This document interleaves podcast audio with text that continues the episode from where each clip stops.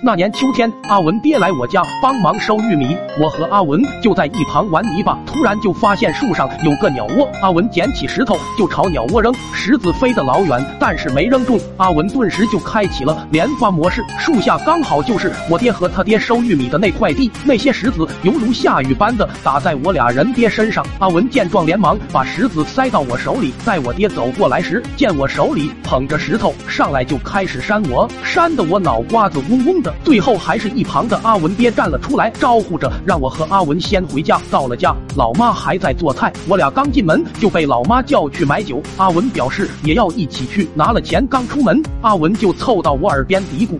这货竟然想着拿酒精兑水代替酒，然后省下钱去打游戏。当下我就不乐意了，但随后阿文又说了最近新出了几款游戏，还说他学习比我好，不会骗我的。酒精加水就是白酒。最后阿文凭着他那三寸不烂之舌，成功的说服了我。我俩拿着钱跑到卫生院买了瓶酒精，回家的路上又在垃圾堆里找了个酒坛子，灌了几斤水，再把酒精一股脑的倒进去，抱回家就交了差。之后拿着剩下的。钱就跑到了游戏厅，但天有不测风云，刚要进去玩，就特么看到前台居然是班主任。想着之前我俩没少被他请家长，顿时就慌了神。只见阿文强装镇定，悄悄在我耳边说：“待会咬死就说你是我儿子，我保证咱俩能安然无事。”随后一下就把保暖裤套头上了。看着阿文无比自信的模样，我信了。当班主任看到我时，脸上写满了疑惑，刚准备上前怒斥，阿文一脚就把我踹翻在地。随即上来就是劈头盖脸的一阵狂抽，嘴里还嘟囔着“兔崽子又来打游戏，当我的钱是大风刮来的吗？”说完拎着我的耳朵就是往外走。班主任看得一愣一愣的，但还是识破了我俩这天衣无缝的计划。最后给我爹打了电话。